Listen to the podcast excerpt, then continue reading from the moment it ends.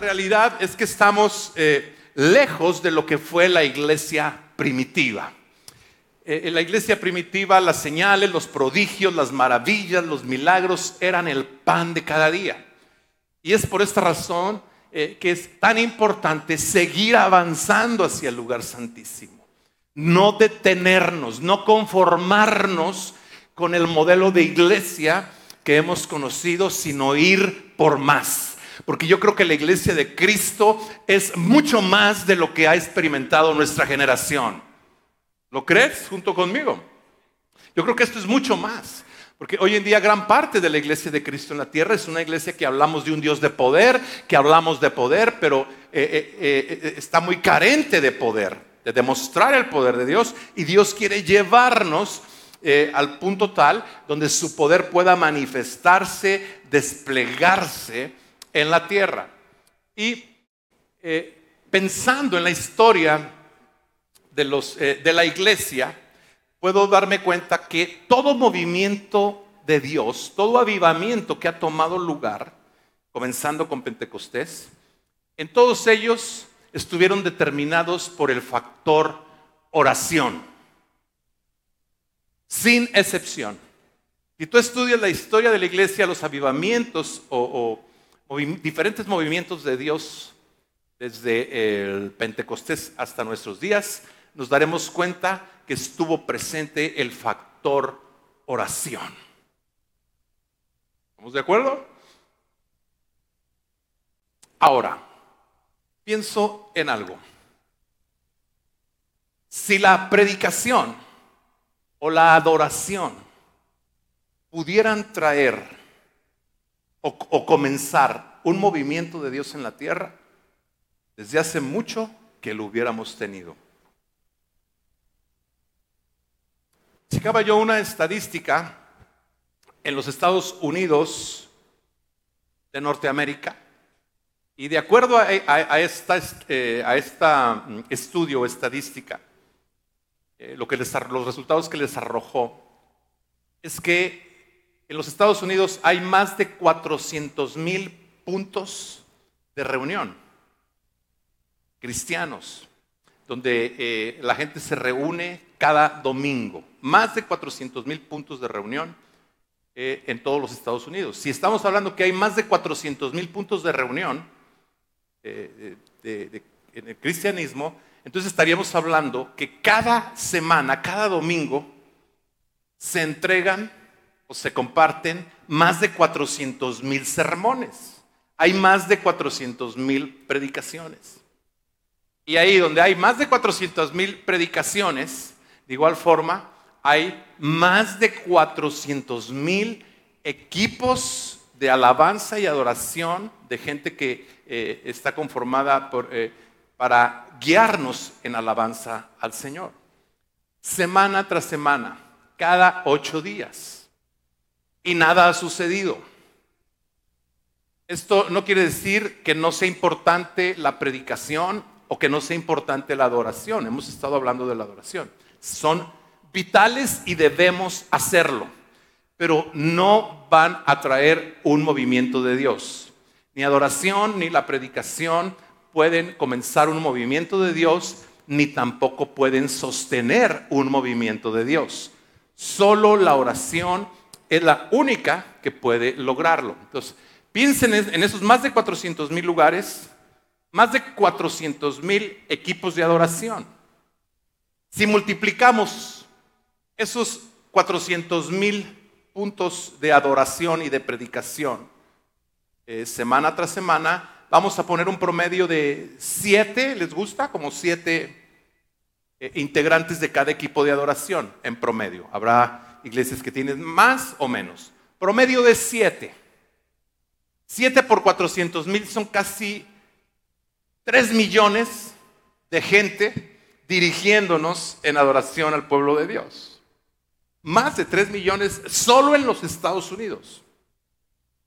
Si a ello le, sumamos aquellos que eh, venimos a escuchar la predicación y a entonar cantos de alabanza y adoración, somos millones. Hay millones solo en los Estados Unidos y a eso le sumamos Latinoamérica, pues es muchísimo. Y esto no ha logrado comenzar un avivamiento en la tierra. Y Dios me mostraba estas cosas. Pero la oración, que es el, factor eh, que podemos ver presente en los diferentes movimientos de Dios, es el que tiene poder de comenzar y sostener un movimiento de Dios en la tierra. Amén. Aleluya. Ahora, la oración, la oración, tenemos que entender que la oración es un combustible para la adoración. La adoración es el combustible para la predicación. Acabamos de pasar estos 21 días de eh, eh, buscando el rostro del Señor eh, en oración y ayuno. Y podemos ver cambios en la atmósfera, cambios en nuestras vidas. Porque hay poder en la oración. La oración tiene poder. ¿Están de acuerdo conmigo? Ahora, piensen en qué pasaría si todo este número de personas, de acuerdo a esta estadística, eh, eh, eh, incluyéndonos nosotros, vamos a sumarnos a esa estadística, ¿qué pasaría si hiciéramos de la oración la prioridad número uno? ¿Qué se imaginan que pasaría? Había 120 en el aposento y sabemos lo que sucedió. ¿Qué pasaría si hiciéramos de la oración la prioridad número uno? La respuesta es sencilla. Ya tendríamos un movimiento de Dios impresionante y masivo en toda la tierra. La palabra de Dios declara que la tierra será llena del conocimiento de la gloria del Señor, así como las aguas cubren la mar. Eso va a suceder. Y Dios está esperando y está llamando a una iglesia hoy en día que se atreva a creerle y que se atreva a orar y a ponerse en la brecha para que esto tome lugar, que se atreva a, a desarrollar el factor oración para hacer que esto suceda. ¿Cuántos pueden decir, heme aquí, Señor? Cuentas conmigo. Hay poder en la oración. Cada que oramos estamos depositando en el cielo. Ahorita vamos a entrar más de lleno ahí. Pero yo eh, recuerdo en días pasados que estuvimos viniendo a orar los miércoles, mientras juntos buscábamos el rostro del Señor. En una de las reuniones recuerdo que entré y tal vez habría cuatro o cinco personas ya ahí. Estaba la música, eh, escuchándose una música instrumental de adoración y había cuatro o cinco personas eh, que habían llegado temprano, llegaron un poco antes, estaban ahí en la sala y cuando entré las vi con una devoción, con sus ojos cerrados, no sé si oraban en lenguas bajito, no sé qué estarían, pero estaban con devoción en la presencia de Dios. Al momento que entré a la sala, yo percibí en la atmósfera su presencia y le dije, wow, Señor, tú ya estás aquí. Y ahí puedo entender el poder que hay en la oración. Recuerdo cuando llegué a viajar a las cruzadas del pastor Benijín, en repetidas ocasiones me, tocó que antes de que abrieran las puertas de la arena eh, eh, para estas cruzadas multitudinarias, ahí generalmente tienen puertas de acceso, diferentes puertas de acceso, puertas de acceso para los enfermos, eh, para el coro. Y bueno, en la puerta donde, por donde entraba el coro, generalmente ahí estaban toda la gente que, participaba en la parte de atrás del, escenario, como eh, en el coro. Entonces, ahí estaban haciendo fila para, esperando que abrieran las puertas y junto con ellos había intercesores.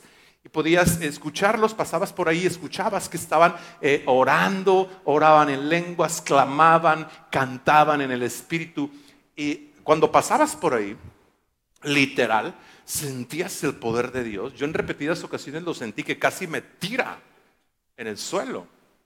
Esto es real. ¿Qué era lo que estaban haciendo? Estaban creando una atmósfera. ¿Qué es lo que hicieron esas cuatro o cinco personas hace tres, cuatro semanas? Cuando yo entré, esas cuatro o cinco personas que estaban ahí estaban creando una atmósfera. Y una vez que esa atmósfera se crea, esa determina el clima de la reunión o determina el clima del día. Cuando amanece nublado, lluvioso, es porque durante la noche comenzó a crearse una atmósfera, comenzó a venir humedad y a crearse una atmósfera y eso determinó el clima para ese día como un día lluvioso. Es lo mismo con una reunión. Entonces la oración eh, crea una atmósfera y esto es lo que sucedía.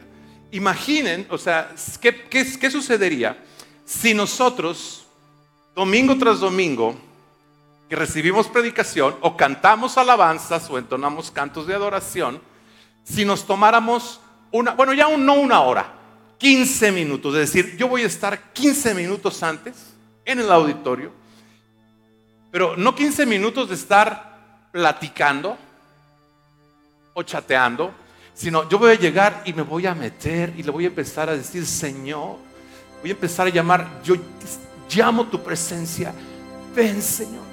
Podrías venir y moverte entre nosotros este día.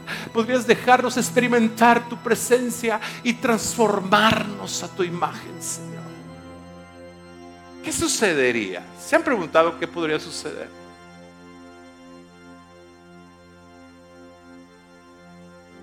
El Señor me hablaba de estas cosas. El rey David, hemos hablado del rey David. Cuando el rey David hizo su primer intento por traer el arca a la ciudad de Jerusalén. Fue un intento fallido, conocemos la historia.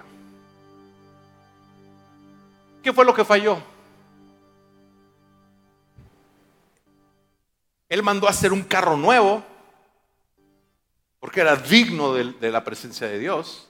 Ignoraba cómo debía traer el arca, ya lo, lo platicamos en días pasados. Pero manda a hacer un carro nuevo y venía él junto con ese carro, delante de ese carro y el pueblo venían cantando alabanzas, venían danzando al Señor. O sea, hubo alabanza ahí. Pero su intento falló, porque la alabanza no fue suficiente. Requería sacrificio. El arca debía ser trasladada en los hombros de los sacerdotes. Eso implica sacrificio. Cada seis pasos ofrecían sacrificios, lo veíamos en... Eh, hace tres semanas, si mal no recuerdo, cuatro. Oración es sacrificio. El diablo va a intentar llevarte por todas partes antes de que ores. Te va a llevar a que vayas a la reunión, a que vayas y hagas tu servicio, aún a que leas la Biblia, pero que no quiere que ores. Así, de, de carrerita lee la Biblia. O toma un libro y léelo. Pero Él va a tratar de evitar que ores. Porque el diablo conoce el poder de la oración. Él sabe que si el cristiano más débil o recién nacido, si ese cristiano, por débil que sea, al momento que se pone sobre sus rodillas, ahí cobra poder. Ahí tiene poder para hacer estremecer el reino de las tinieblas, para sacudirlo y traer el reino de los cielos a la tierra. Amén. Eso es la clave. Eso es la clave al poder de Dios. Eso es la clave para traer la presencia de Dios. Alabanza, adoración son importantes, son vitales, pero no pueden comenzar un movimiento de Dios, ni sostenerlo. Oración puede comenzar un movimiento de Dios. Oración dará combustible para ir en una adoración más profunda.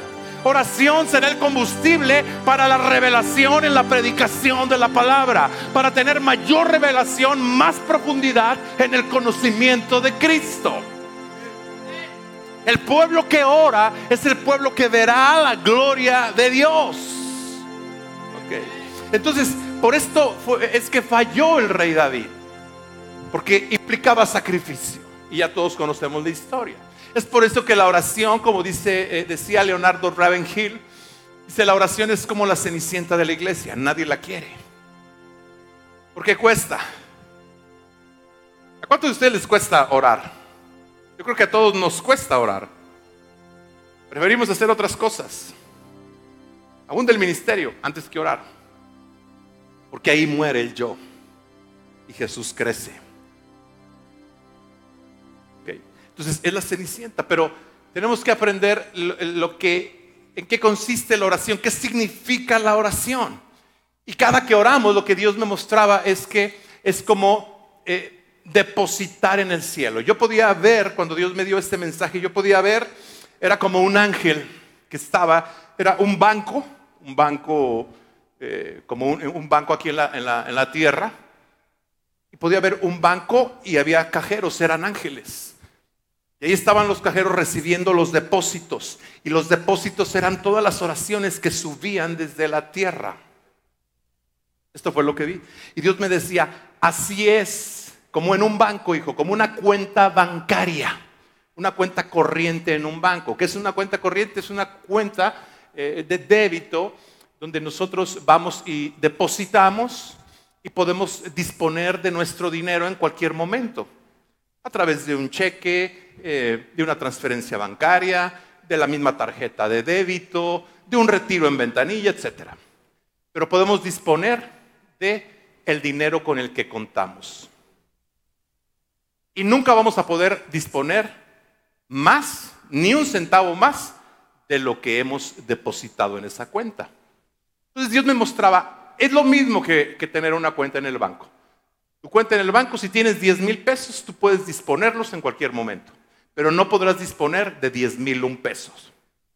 Solo 10 mil. Entonces, ¿cómo están sus depósitos? ¿Cómo? Pregúntale que está a tu lado, ¿cómo está tu saldo en la cuenta del cielo?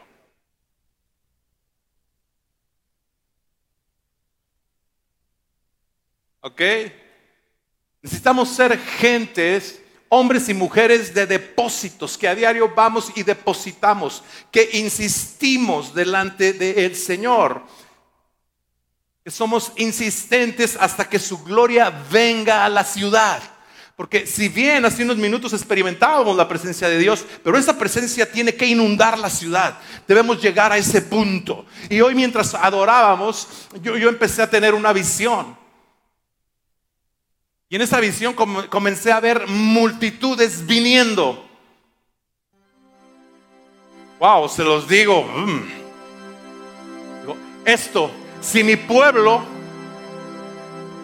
es entendido y captura el mensaje, esto es lo que haré. Puedo hacer de esto como un pensacola. Como el avivamiento de Pensacola, donde más de alrededor de 5 millones pasaron por ese avivamiento, gente que comenzó a venir de todas partes del mundo a, Pensacola por causa del avivamiento que, que comenzó ahí. El avivamiento de Toronto también. Fue tan fuerte que viajaba. Yo estuve en Toronto también. Gente iba de todo el mundo por causa de la presencia de Dios. Hay hambre de la presencia de Dios. Hace poco lo vimos en la Universidad de Asbury. Las filas y filas, gente viajando de todas partes del mundo y de los Estados Unidos para tener eh, un encuentro con Dios, para experimentar el toque de Dios. Eso me indica que hay una hambre, hay hambre por experimentar a Dios, hay hambre por más. La gente no tiene hambre por la religión, no tiene eh, hambre por ritos religiosos. La gente tiene hambre por experimentar la realidad de Dios. Y es por eso que ha nacido este ministerio, y es por eso que Dios te ha llamado, y es por eso que tú estás aquí para ser un vehículo de su gloria a través del cual la gente pueda experimentar y tocar la presencia manifiesta de Dios. Amén. Y por ello el Señor nos manda que insistamos. Quiero que vengas conmigo al libro del profeta Isaías, capítulo 62. Voy a dar lectura al verso 6 y 7 en la eh, versión NTV. Dice la escritura, oh Jerusalén, yo he puesto centinelas en tus murallas. Ellos orarán continuamente. De día y de noche. No descansen, dice aquí la escritura. Yo he puesto centinelas que de manera continua van a orar día y noche. Y el Señor dice, no descansen.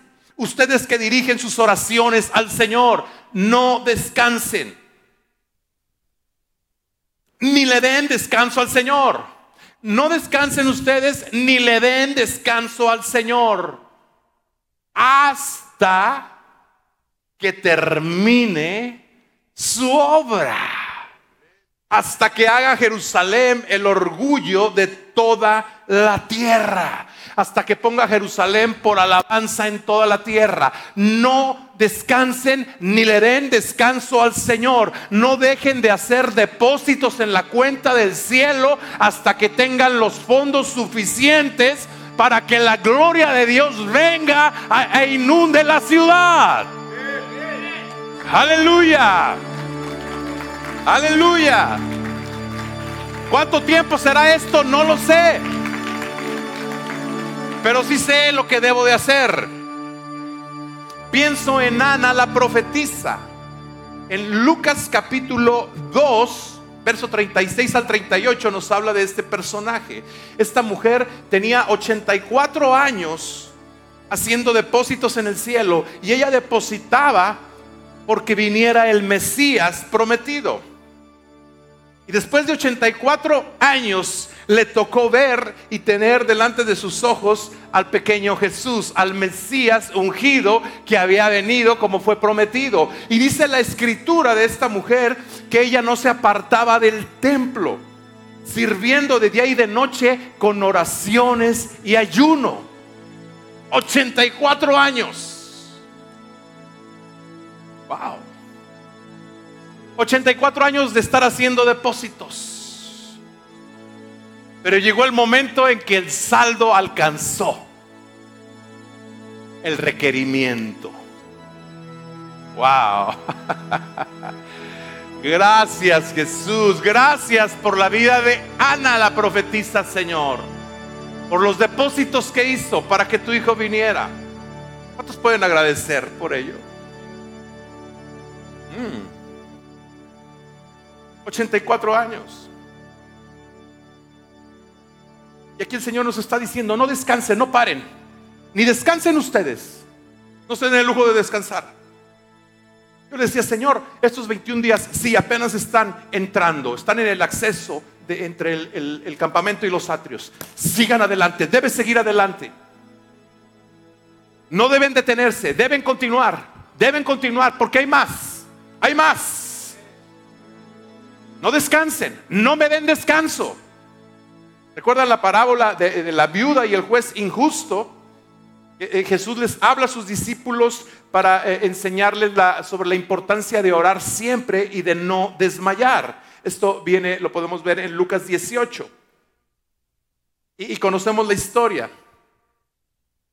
Voy a leer solo del verso 7. Dice, ¿acaso Dios no hará justicia a sus escogidos que claman a Él día y noche?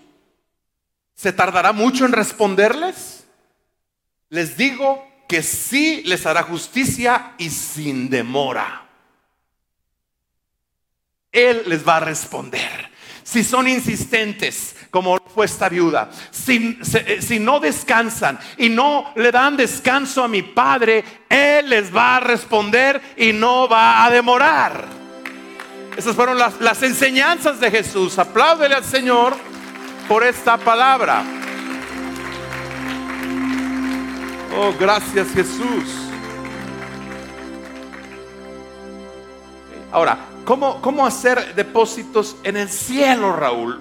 Eh, eh, o en la cuenta del cielo. ¿Cómo es que hago esos depósitos? Ok, bueno, pues es, muy claro, es a través de la oración. Pero, ¿qué tipos de oraciones son las que cuentan eh, verdaderamente como depósitos? Porque yo, yo puedo ir al banco a hacer un depósito a mi cuenta, pero también puedo ir al banco a pagar algún servicio. No todo lo que me recibe el cajero tiene que ver con mi cuenta, ¿no? Entonces, ¿qué tipo de depósitos son los que realmente eh, abonan a la cuenta del cielo para ir incrementando el saldo de tal forma que pueda retirar cuando sea necesario? Ok, son las necesidades de la tierra, número uno. Es cuando oramos y elevamos y depositamos las necesidades de la tierra, no las nuestras, no las personales, así estuvimos en días pasados, en los 21 días de oración y ayuno, sin hacer petición alguna. Entonces, aquello que pedimos, ¿qué necesidades? Piensa un poquito en tu entorno. Y podemos encontrar muchas necesidades. Muchas en nuestro entorno. Vecinos, amistades, familiares, Yo veo una gran necesidad de convicción de pecado para arrepentimiento y para salvación. Y es algo que tengo que depositar en el cielo. Tengo que llevar mis depósitos de arrepentimiento, de convicción de pecado, para que la gente se salve. Veo una ola de escepticismo, incredulidad. Entonces necesito orar y llevar mis depósitos para que la gloria de Dios descienda y la gente pueda experimentar la presencia tangible de Dios y decir, verdaderamente Dios existe.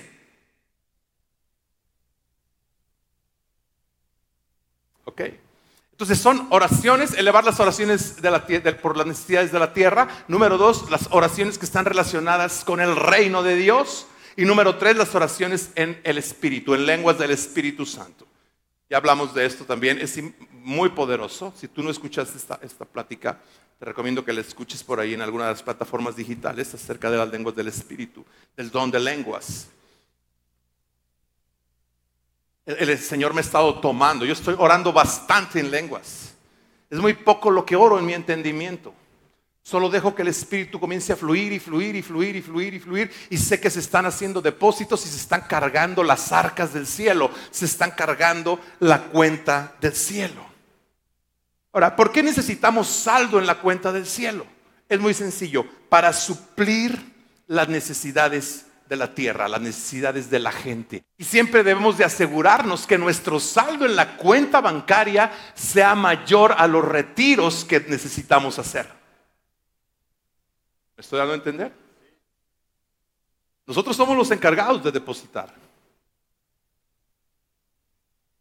Entonces, es por ello que necesitamos tener saldo, contar con saldo en la cuenta del cielo. Para poder retirar de acuerdo a esas necesidades. A la gente que le hablamos tiene necesidades.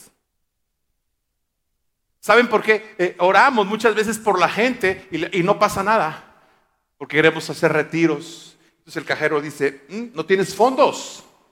¿Cómo quieres retirar? No hay fondos. Ve al banco a ver si te, si te dan un centavo sin fondos. No te dan nada. Es más, me debe el manejo de cuenta.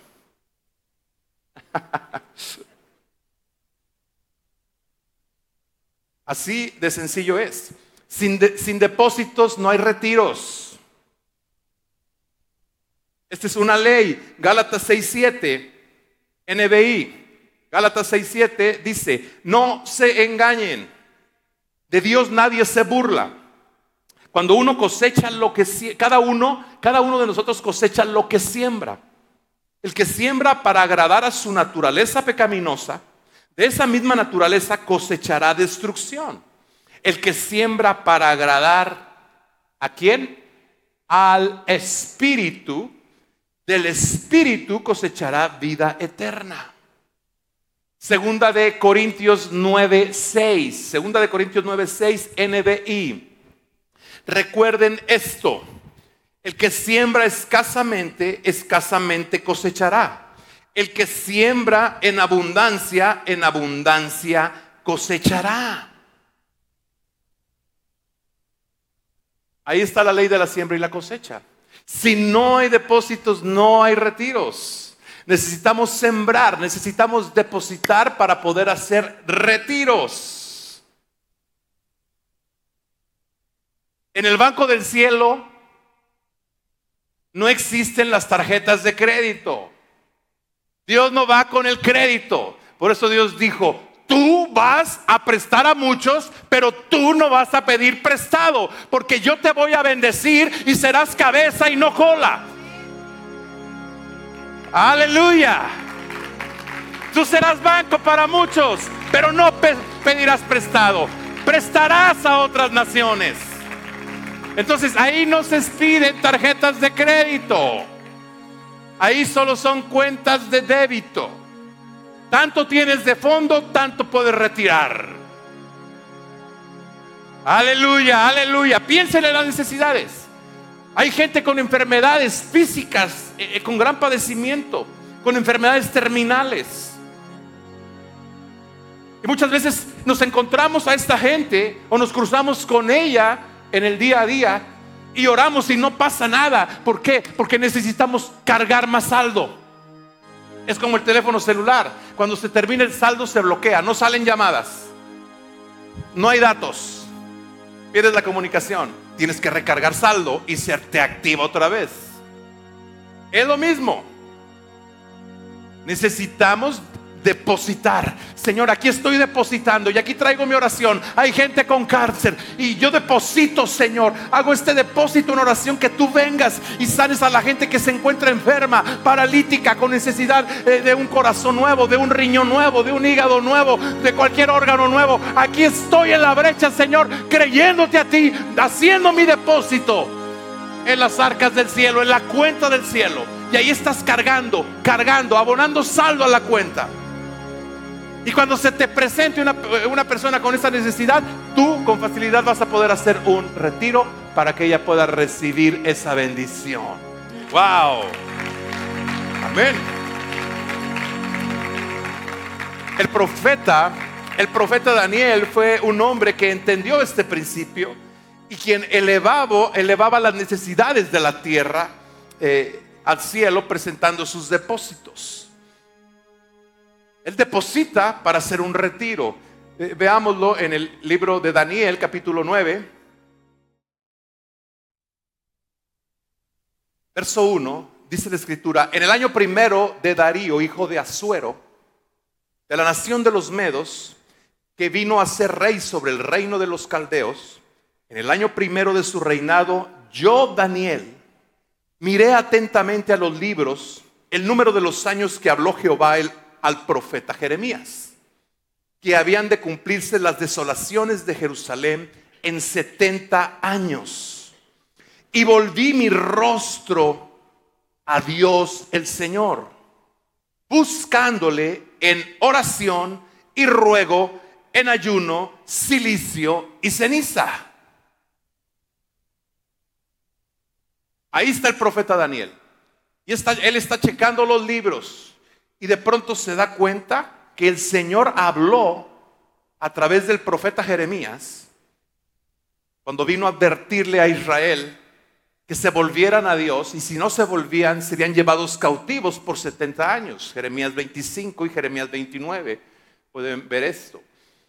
Entonces él se da cuenta, dice, van estarán cautivos 70 años en Babilonia, van a ser llevados cautivos y después de 70 años yo voy a bajar, yo voy a venir y los voy a liberar de ese cautiverio y los voy a traer de nueva cuenta, los voy a regresar a Jerusalén. Entonces el profeta al leer y estar eh, leyendo las escrituras dice, esto es lo que el Señor profetizó a través de Jeremías. Y se han cumplido los 70 años. Ahí estaba la promesa. Pero aunque era una promesa, necesitaba depósitos. ¿Están siguiendo?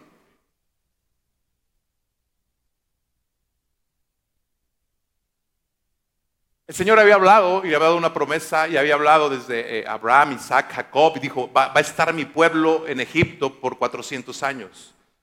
Y duró 430 años. Porque Dios se equivocó, Dios mintió, no. Se retrasaron en los depósitos. Les llevó otros 30 años, pero tomó lugar la promesa. Aquí tenía, aquí tenemos a Daniel con una promesa. Pero ¿qué hace en cuanto se indaga y se da cuenta de lo que Dios había prometido?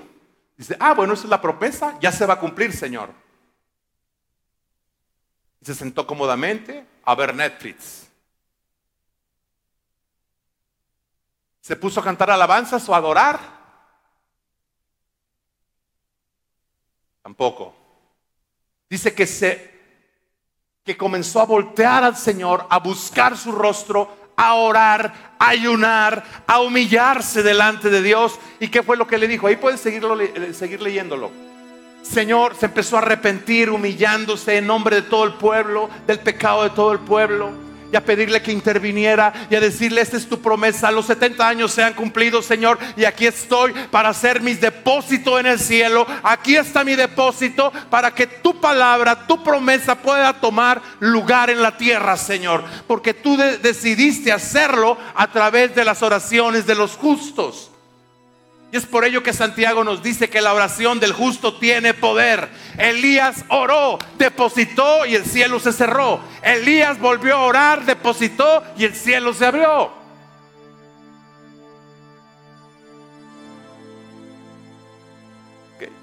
Ahora, él comienza a orar y ¿qué es lo que sucede? Deposita y ahora podría hacer un retiro para liberar a Israel. Porque en el capítulo 1, versos del 1 al 11 del libro de Esdras, podemos ver cómo el Señor escucha la oración o ve el depósito de Daniel. Dice, ok, ya está el depósito hecho. ¿Tiene fondos Daniel, eh, eh, Arcángel Miguel? Sí, sí tiene fondos, Señor. Ok, hay fondos suficientes. Puedes retirar, Daniel. Muy bien, gracias, Señor. Yo hago mi retiro. Y entonces el Señor despierta el espíritu de Ciro, rey de Persia. Y dijo, el tiempo del cautiverio, eh, mandó de, eh, un edicto, levantó un edicto diciendo, el tiempo del cautiverio ha terminado. De aquí en adelante pueden regresar a Jerusalén. Es más, no solo eso, quiero que regresen y que edifiquen templo, porque el Dios de ustedes es el Dios verdadero. Aleluya. Él despertó el espíritu de un gentil, de un inconverso, de un rey perverso. Y si lo pudo hacer con Ciro, lo puede, lo puede hacer con cualquier gobierno de la tierra, por perverso que sea. Pero necesita que sus hijos depositen a diario, carguen la cuenta del cielo con depósitos para que haya los suficientes fondos para retirar. ¿Ok? La promesa estaba, pero necesitaban hacerse los depósitos. Entonces se pudo hacer el retiro. En el retiro, no solo Él los dejó libres, sino que les eh, ayudó y vino a proveer de diversos recursos para que regresaran y construyeran nuevamente el templo. Jesús, Jesús hacía depósitos, Jesús se apartaba en ocasiones toda la noche para hacer depósitos en el cielo. En ocasiones se levantaba muy de mañana para hacer depósitos en el cielo. Se apartaba de sus discípulos e, e iba a orar, haciendo depósitos en el cielo. ¿Qué depositaba? Milagros de resurrección, milagros creativos, milagros de liberación para los endemoniados que se iban a encontrar por el camino, para los enfermos, los lisiados, los paralíticos, los ciegos, los enfermos. ¿Qué más depositaba? Hacía depósitos para que le viniera una sabiduría y de nuevo a la hora que predicaba. Y la sabiduría le venía para responder preguntas difíciles ante los cuestionamientos de los fariseos. Dense cuenta, los discípulos nunca le dijeron al Señor, enséñanos a hacer milagros, enséñanos a caminar sobre el mar, enséñanos a movernos en la dimensión sobrenatural. Ellos le dijeron, Señor, enséñanos a orar, enséñanos a orar, enséñanos a orar, porque ellos habían observado a su maestro y sabían y entendían que el poder en el que se movía el rabí de Nazaret radicaba en el tiempo que él pasaba depositando en el, en, el cielo, en la presencia del Padre.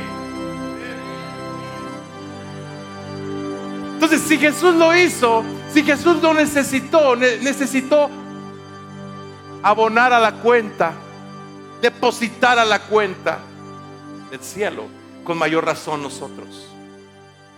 Él tenía fondos y a la mañana siguiente que salía a compartir con las multitudes y que encontraba a los muertos, los, resucitaba, podía hacer retiros en cualquier momento y encontraba al ciego. ¿Qué quieres? Que me, que me devuelva la vista, Señor se ha hecho conforme a tu fe. Un retiro, ¡pam! ¡Wow! Ahí está la clave. Ahí está la clave. Pentecostés, ¿qué hicieron los 120? Depósitos.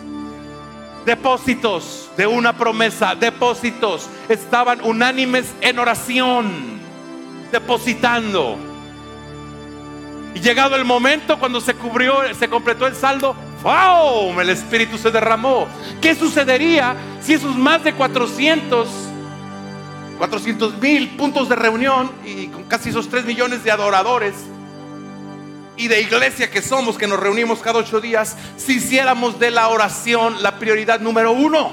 ¿Desde cuándo tendríamos un derramamiento del Espíritu conforme a la palabra? Y esto va a suceder, amados. Dios está llamando a su pueblo, Dios está llamando a su iglesia a depositar y a cargar y llenar las arcas del cielo para que sean volcadas sobre la tierra. Hay un plan divino en todo esto. Hay un plan divino.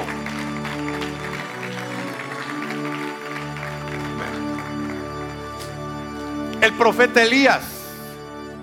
El profeta Elías. ¿Recuerdan que él escuchó la lluvia después de tres años y medio de sequía? Y él comienza a escuchar el sonido de una gran lluvia. ¿Qué fue lo que hizo? orar. Dice la escritura que se puso sobre sus rodillas y su rostro pegado a la tierra.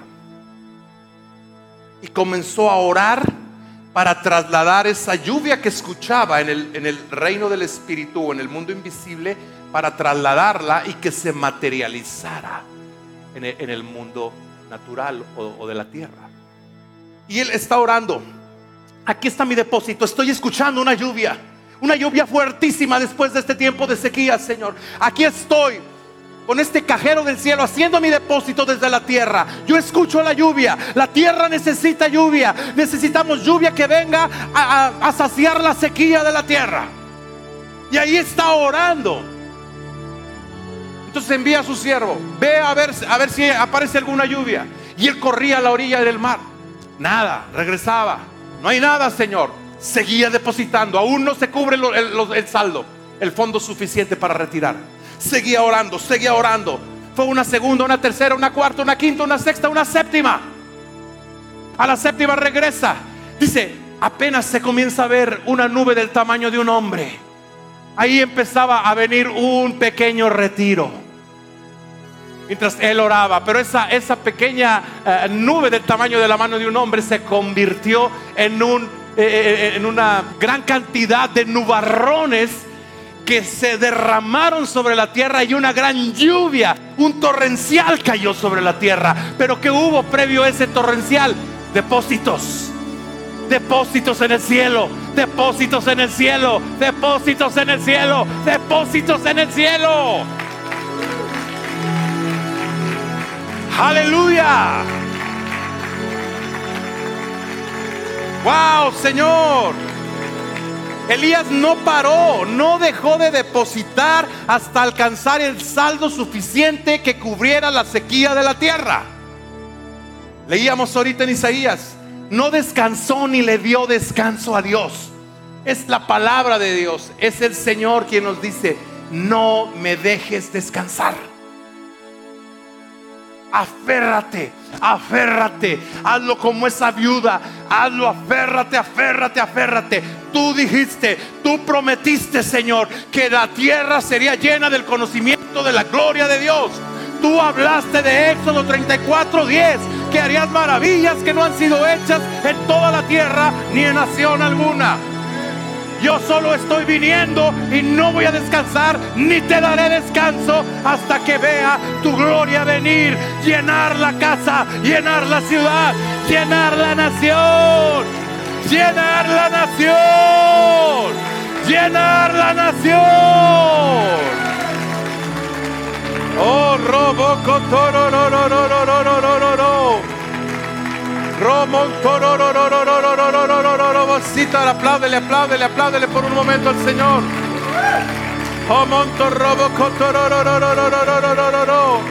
Robo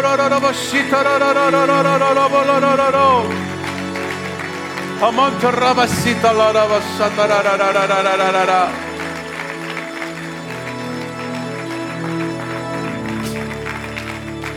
Ahora, ¿Cuántos Elías hay aquí? ¿Cuántos Danieles hay aquí? Que estamos siendo entendidos. Amén. ¿Puede contar el Señor con nosotros?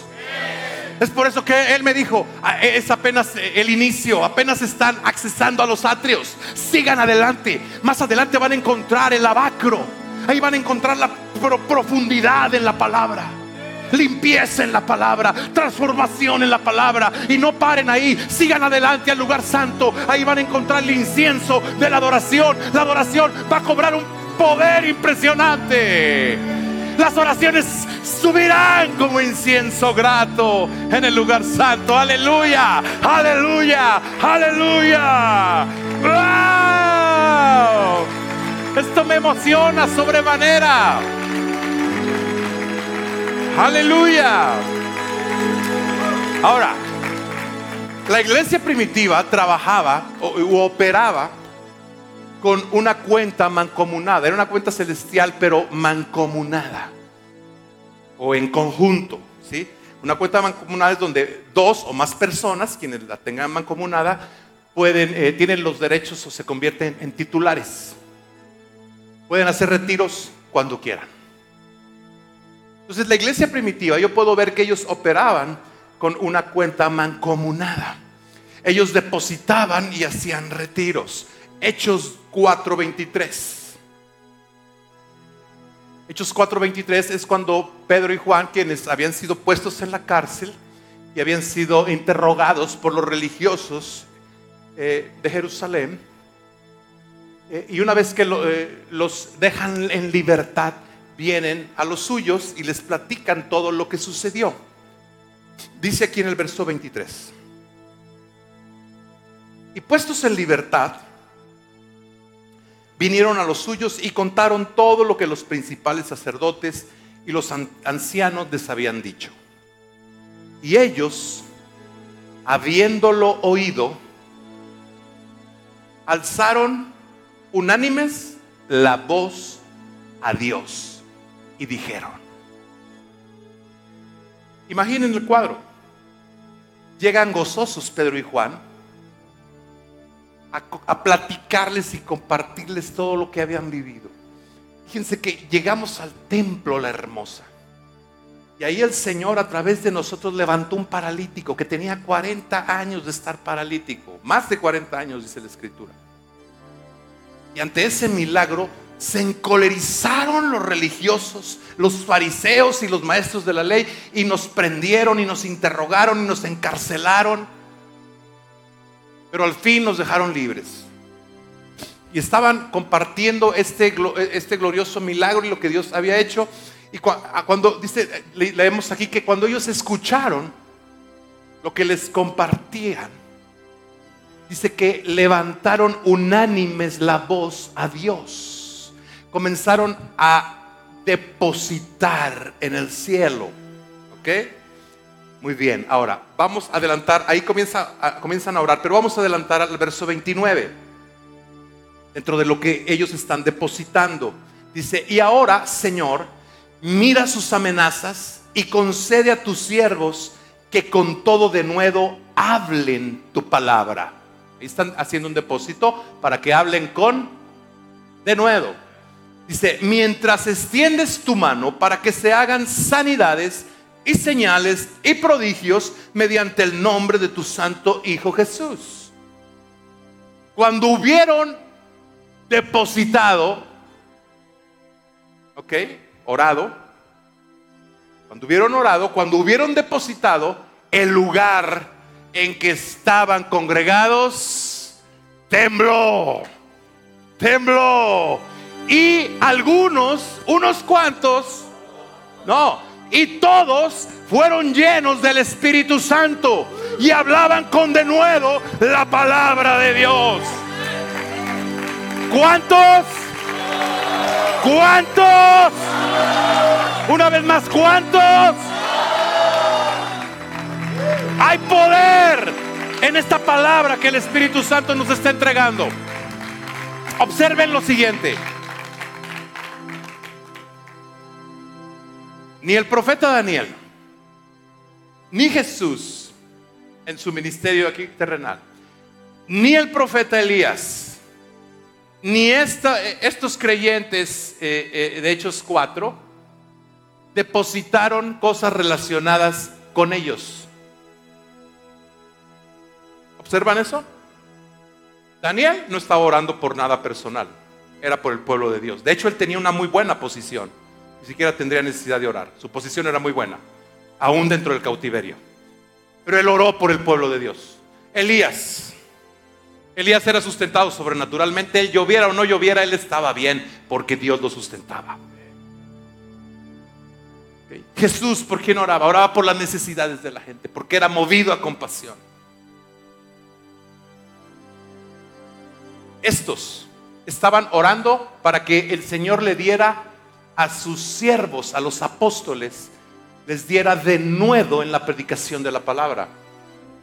Mientras Él extendía su mano para hacer señales, prodigios y maravillas. Ora, ellos estaban orando por los apóstoles. No estaban orando, no, no, la oración no fue danos de nuevo, sino dales de nuevo. Dales de nuevo. Sácalos del cautiverio después de los 70 años, Señor. Dales lluvias, Señor, porque están pereciendo. ¿Cuál fue el retiro? Que todos, cuando terminaron de depositar, no solo el retiro les alcanzó a los apóstoles, la cuenta estaba mancomunada y el retiro les alcanzó a todos. El lugar tembló, todos fueron llenos y todos hablaban con denuedo la palabra de Dios. Aleluya. Wow. ¿No es esto glorioso? ¿De qué forma voy a mancomunar mi cuenta? Con mis depósitos. Ley de la siembra y la cosecha. Pocos depósitos, poco retiro Demasiados depósitos, demasiados retiros. Simple. Simple. A diario, yo, creo que eh, aquí tendríamos que decirnos a nosotros mismos, cada día, necesito ir al banco a hacer mi depósito de hoy. si vas esporádicamente, en esa misma medida podrás retirar. Ahora, Pablo conocía este principio. El principio de los depósitos. Y él, el apóstol Pablo, escribió 13 epístolas. De estas 13 epístolas, cuatro fueron escritas a individuos y nueve a iglesias. Y de todas sus epístolas, si ustedes leen todas sus epístolas, se dan cuenta que solo en dos de ellas él no solicitó oración. En el resto, y estas fueron en, 1 Corintios, primero, 2 Corintios y en Gálatas. Fueron en las dos únicas epístolas que no pidió oración por su vida y por su ministerio. Y, fue porque en estas epístolas él estaba confrontando eh, asuntos de doctrina y de conducta a estas iglesias. Creo que dijo, no, es, es grande la responsabilidad como para depositarla en ellos. Son en las dos únicas epístolas donde él no pide oración. Fuera de ahí, en el resto, en once epístolas el apóstol Pablo pide oraciones por su vida. En otras palabras, hagan depósitos a mi cuenta. Porque sé que estamos en una cuenta mancomunada. Si ustedes depositan aquí, yo puedo retirar en Roma, yo puedo retirar en Jerusalén, yo puedo retirar en Macedonia, yo puedo retirar cuando estoy en alta mar pereciendo. Donde quiera puedo retirar porque sé que cuento con gente que está haciendo depósitos y tenemos cuentas mancomunadas. Y si ustedes depositan, yo puedo retirar. Si yo deposito, ustedes podrán retirar y todos podremos retirar. CCI se va a convertir en una iglesia de depósitos que todos podrán retirar. Todos hablarán con de nuevo la palabra de Dios. Aleluya. Amén. Wow. Segunda de Tesalonicenses 3, verso 1 y 2. El apóstol Pablo dice, por lo demás, hermanos, orad por nosotros hagan depósitos por nosotros. ¿Con qué, eh, ¿Con qué propósito, con qué objetivo? Dice, para que la palabra del Señor corra y sea glorificada, así como lo fue entre vosotros. Y para que seamos librados de hombres perversos y malos, porque no es de todos la fe. Él conocía el principio de los depósitos. Oren por nosotros para que la palabra corra, se extienda, se expanda.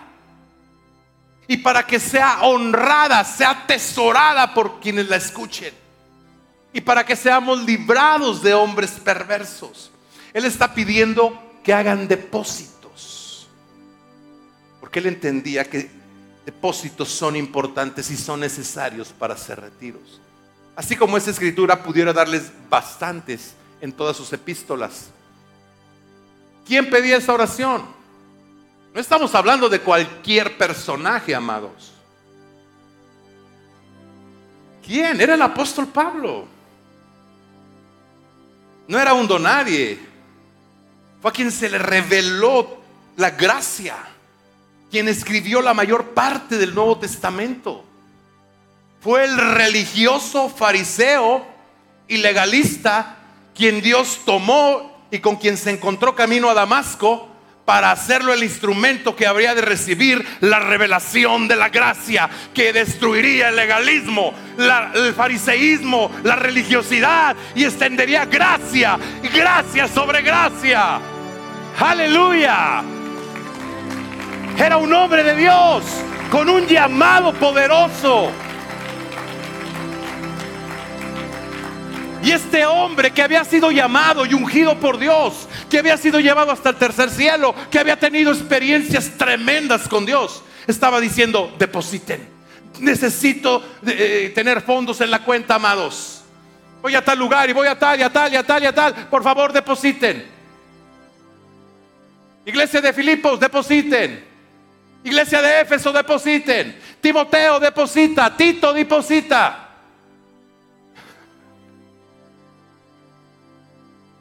CCI, deposita, deposita, deposita, aleluya.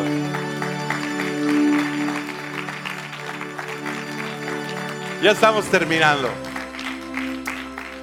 Charles Finney, un hombre poderoso de Dios. Se cree que después del apóstol Pablo, este eh, vino a ser un apóstol en una dimensión así. Era la, eh, la forma tan poderosa en la que Dios lo usaba, Charles Finney.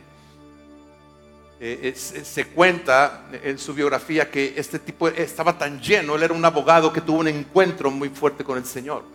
Y él tenía tal llenura y presencia del Señor en su vida, que cuando él iba en un tren, por los lugares donde iba pasando, la gente comenzaba a ser redarguida por el Espíritu Santo caían bajo convicción de pecado.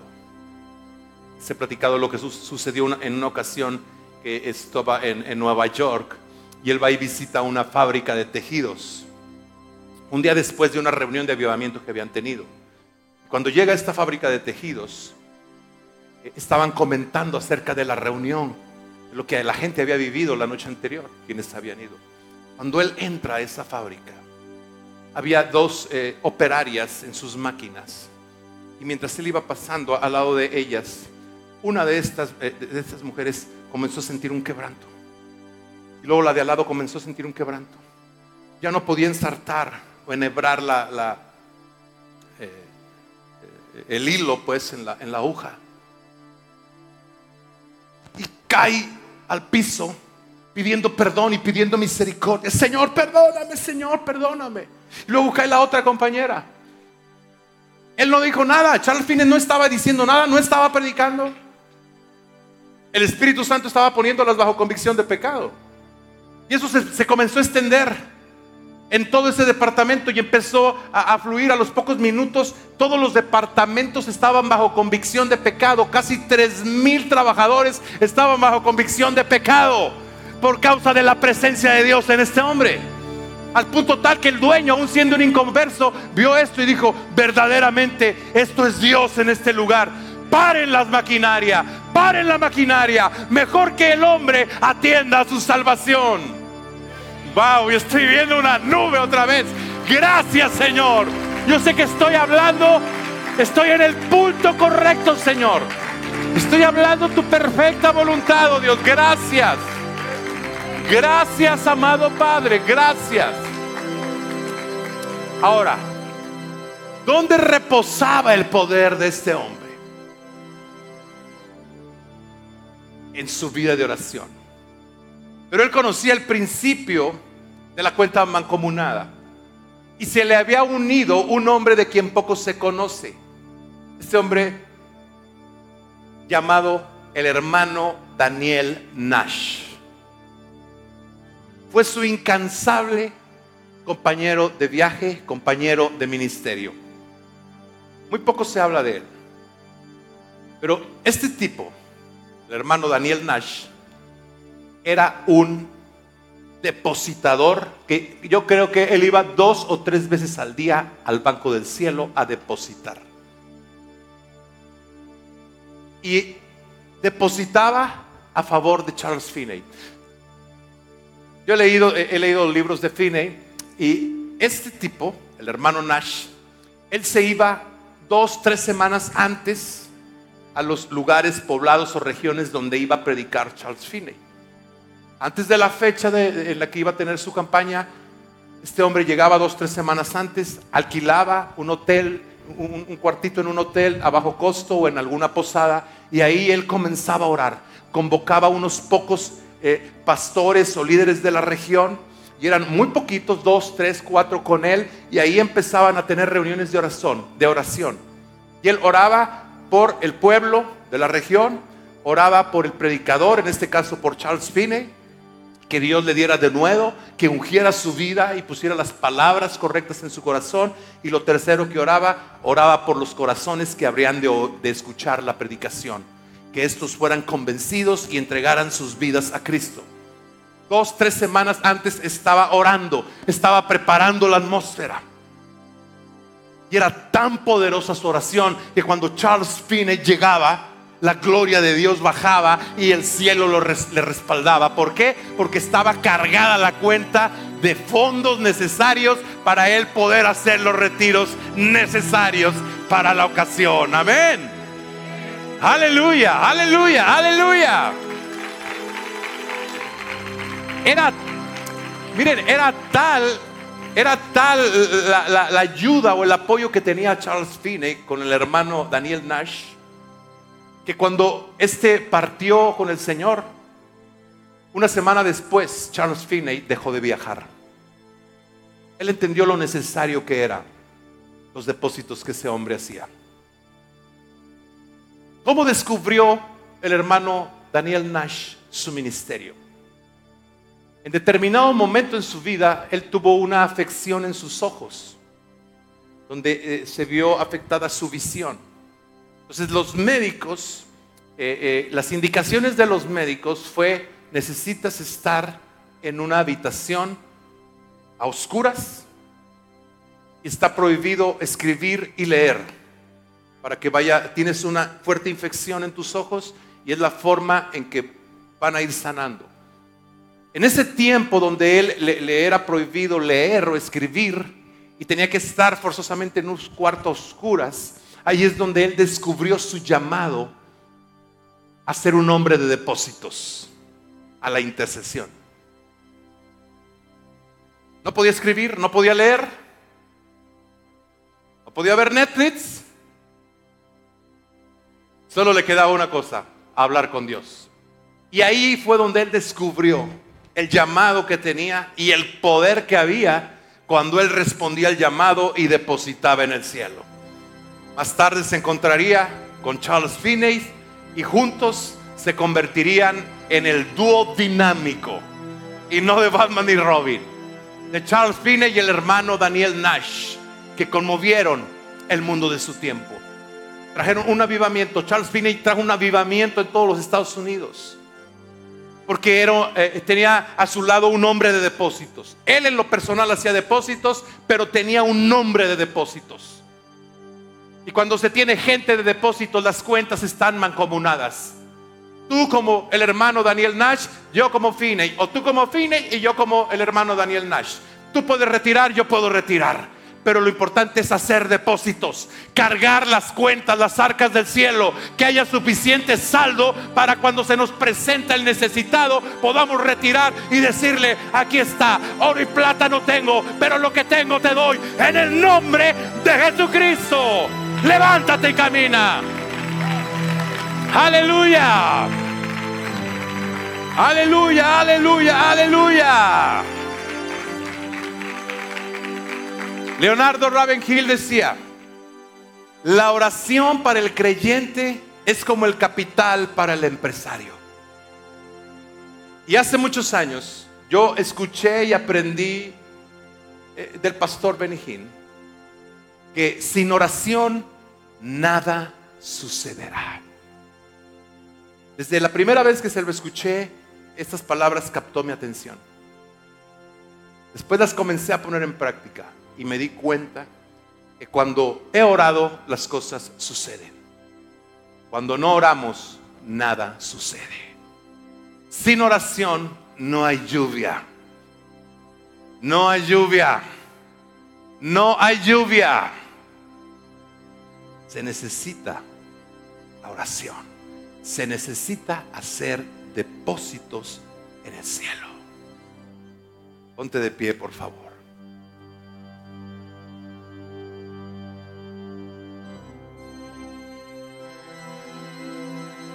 Yo quiero orar por todos ustedes y por aquella gente que puede estar recibiendo después esta transmisión a través de alguna de las plataformas digitales. Señor, levanta tus manos al cielo. Señor, queremos decirte que aquí estamos delante de ti y que estamos dispuestos a convertirnos en hombres y mujeres de depósitos que a diario depositamos en la cuenta del cielo, que a diario cargamos las arcas del cielo con nuestras oraciones. Queremos decirte que no descansaremos ni te daremos descanso, Señor. Hasta que tú no termines tu obra y hasta que esta tierra sea llena del conocimiento de tu gloria, así como las aguas cubren la mar.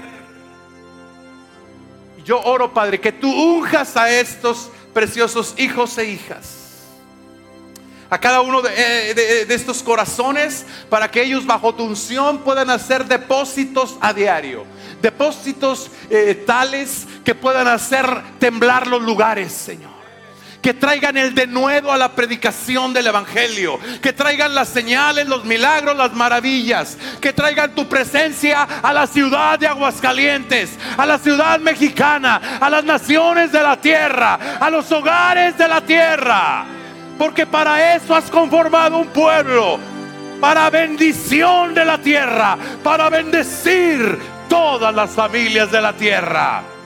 Esa es nuestra oración. Y nosotros te decimos, heme aquí. Aquí estoy, Señor. Cuenta conmigo para hacer depósitos día a día y llenar las arcas del cielo. En el nombre de Jesús, en el nombre de Jesús. Y el pueblo de Dios dijo, y el pueblo de Dios dijo, y el pueblo de Dios dijo, aleluya.